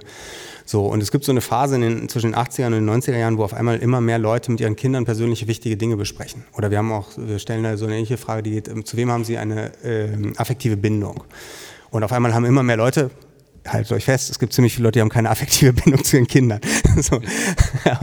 ähm, aber auch dieser Prozentsatz der Leute, die das sagen, dass sie Kinder haben, zu denen sie eine affektive Bindung haben, nimmt zu oder umgekehrt auch zu den Eltern zu. Das heißt, ich glaube, wir kommen aus einer Phase, in der wir weniger Beziehungen haben, aber diese Beziehungen sind tendenziell halt in Anführungszeichen hochqualitativer. Und das ist erstmal äh, massiver Schutz vor Vereinsamung gewesen. So, ne, das ist, ähm, und natürlich gibt es natürlich in, auch schon in dieser Konstellation die Figuren, die dann nichts haben. Ne? Ähm, die, würde ich sagen, aber kompensieren sozusagen in so einem, in einer Statistik, wo man natürlich irgendwie alles zusammenquillt am Ende, äh, nicht den positiven Effekt. Die, die annullieren den noch nicht. Aber wir kommen wahrscheinlich, oder so würde ich vermuten, jetzt langsam in so eine Phase, in der man die Schattenseiten äh, dieser Entwicklung sieht. Warum das jetzt? Naja, weil äh, ich hatte ja diese Statistik, es reicht einer, der ausfällt. Ne? Ja. Ähm, wir, ah ja, das war. wir, wir, kommen jetzt in eine Situation, wo wir tatsächlich äh, in einer Gesellschaft leben, in der ganz viele Leute halt da ist dann wirklich nur noch eine oder zwei Personen und äh, die wirklich sozusagen den Kern, den engeren Kern der Nahwelt ausmachen. Und äh, die sind sehr, sehr vulnerabel letzten Endes. Ne? Also das ist das Punkt, weniger Geschwister und so weiter. Das ist die, die Kontaktchance nimmt natürlich systematisch ab. Am Anfang muss man sagen, ist das auch deswegen vermutlich wenig negativ, weil natürlich die am stärksten redundanten Beziehungen am allerschnellsten abnehmen. Also das hat damit zu tun, wie Verwandtschaftsnetzwerke sich äh, verändern, äh, äh über die Zeit verändern, wenn Leute wenig Kinder bekommen. Also äh, mein, mein, Paradebeispiel dafür ist immer, das Einzelkind von zwei Einzelkindern hat keine Cousins, keine Cousinen, keine äh, Onkel, keine Tanten. Ähm, was man daran lernt, äh, schon zwei oder drei Kinder sorgen dafür, dass man wahnsinnig viele Cousins und Cousinen hat. So. Aber äh, die sind dann, diese sehr stark in Anführungszeichen redundanten Beziehungen, also wo man sehr viel Wahl hat, die nehmen halt am allerschnellsten erstmal ab oder sind halt auch am, sozusagen am, am wenigsten äh, protektiv vor Vereinsamung. Und das ist das, ich weiß nicht, das nennen die Soziologen dann Extended Families, wenn man mit den anderen, wenn man älter wird, lernt man das zu schätzen. Ne? Die Leute, wo man früher dachte, oh Scheiße, da muss man mit denen den ganzen Sonntag verbringen. Und jetzt, also ich werde immer nach, ich bin immer freudiger. freudiger Altersmilder. Ja, milder und so weiter. Hauptsache, da sind welche da. und äh, sehe die evolutionäre Tendenz und wertschätze, dass überhaupt welche da sind. Ähm, letzter, letzter Punkt, ja. Was Sie sagten mit den Hausaltären, also mir ist eingefallen, ist vielleicht die persönliche Bedeutung von Gegenständen oder von Erlebnissen. Also das muss noch gar keine Metaphysik sein, eine metaphysische Bedeutung. Es hat eine persönliche Bedeutung ähm, die, die sich im, persönlich im Alltagsleben auswirkt. Aber das andere noch, der Herr mit dem Kaffee, ich glaube, die Missverständnis vor. Sie haben das so subjektiv gedeutet, dass jemand sozusagen sich als Letzter fühlt, der das Stadtviertel noch kennt. So war es gar nicht gemeint, nach meiner Meinung. Es gibt eine, das ist ein objektiver Tatbestand, dass ein Kaffee, wo jemand äh, täglich meinetwegen seinen Kaffee trinkt und wiedererkannt wird von anderen Personen äh, oder in bestimmten Geschäften, wenn das wegfällt, fällt auch eine Bewältigungsmöglichkeit äh, weg, um äh, das Gefühl zu haben, er gehört zum, oder sie gehört zum Stadtviertel. Also das war eine Bewältigungsmöglichkeit von Einsamkeit, wenn auch eine indirekte, aber sie war objektiv für die Person gegeben, sie hat sich ausgewirkt, sie hat sich ausgewirkt in seinem Leben und die fällt dann objektiv weg durch, äh, durch wegfallende äh, wirtschaftliche, ökonomische Strukturen. Also das ist für mich eine wichtige äh, Angelegenheit. Also es war eine Anwesenheitskonfirmierung, die ist sehr, sehr, sehr wichtig. Es geht um bloße Anwesenheit, also anerkannte Anwesenheit, das war, glaube ich, auch der Punkt, den Vater also, also ich, ich, will mich da nicht missverständlich fühlen. Mein Punkt ist, äh, dass einen der Bäcker wiedererkennt, macht einen nicht weniger einsam. Aber dass er einen wiedererkennt, sorgt dafür, dass die Form von Vereinsamung, die ich empfinde, unter Umständen sinnvoll deutbar ist für mich. Das ist, was ich meine. Ähm, und das ist unter Umständen die Frage so einer Binnenlogik von Vereinsamung ist, äh, ist die ist ja häufig nicht, weil ich, ich glaube halt, äh, ich, äh, etwas platt gesagt, ich glaube die, die, psychologische Idee nicht, dass wir die Leute davon heilen können, ähm, sondern ich glaube, das Beste, äh, frei nach Freud, ist das, was wir daraus machen können, ist ganz normales Unglück. Ähm, und die Frage ist also, wie schafft man es, kollektiv gedeutete und auch sinnvoll, also sozusagen gesellschaftlich sinnvolle Formen von Vereinsamung wiederzufinden. Und die Problematik, in der wir uns bewegen, ist natürlich, dass diese Formen religiös gewesen sind und das ist für viele nicht mehr, funktioniert für viele einfach nicht mehr. So, äh, und jetzt gibt es natürlich diese anderen Formen natürlich auch, wie der, der gesehen wird und das, äh, der Überlebende ist und diese Form von Deutung, die in einem Feld gestützt werden, dadurch, dass man gesehen und anerkannt wird. Ähm, ich, ich würde aber jetzt sagen, das war ja mein Punkt mit der Geschichte, ist, ähm, der Überlebende funktioniert auch ohne, meiner Ansicht nach. Das kann auch nicht stimmen, aber meiner Ansicht nach funktioniert der Überlebende als Selbstdeutung aus der Binnenperspektive, auch wenn diese Leute irgendwann weg sind. So. Äh, ich glaube das tatsächlich von der Weise, wie das sozusagen aus dem Selbstbild, wie die Leute das beschreiben, dass sie die Letzten sind, dass das tatsächlich eine Form ist, die auch mit ganz wenig externer Anerkennung noch funktioniert für die Leute als, selber, als Selbstdeutung. Ähm, kann man darüber streiten. Also vielleicht ist das eine gute Schlussbeobachtung. Peter Handke hat mal sehr schön beschrieben, wie er in einem Lokal sitzt und von anderen angesehen wird, ach du je, der muss da alleine sitzen. Und er erkennt darin seine Einsamkeit aus diesem Interpretation der Blick der anderen und er lernt sie wollüstig zu genießen. Also er sieht sozusagen dieses, er, er erkennt sich plötzlich als einsam sitzend und gleichzeitig findet er das irgendwie erhebend. Der klassische Zimmermann. Genau, äh, genau. Zimmermann ist das auch so. Ja, für sein existenzielles Grundgefühl. Ähm, vielleicht ist das ein Punkt, der interessant ist für die Nächsten. Welche Chancen haben wir, die Einsamkeit zu genießen, die wir gleichzeitig erleiden? Denn das wäre ja dann die zivilisatorische Dialektik, die einem vor allem schützen würde. Oder? Okay, ich danke Ihnen sehr, dass Sie da waren heute Abend.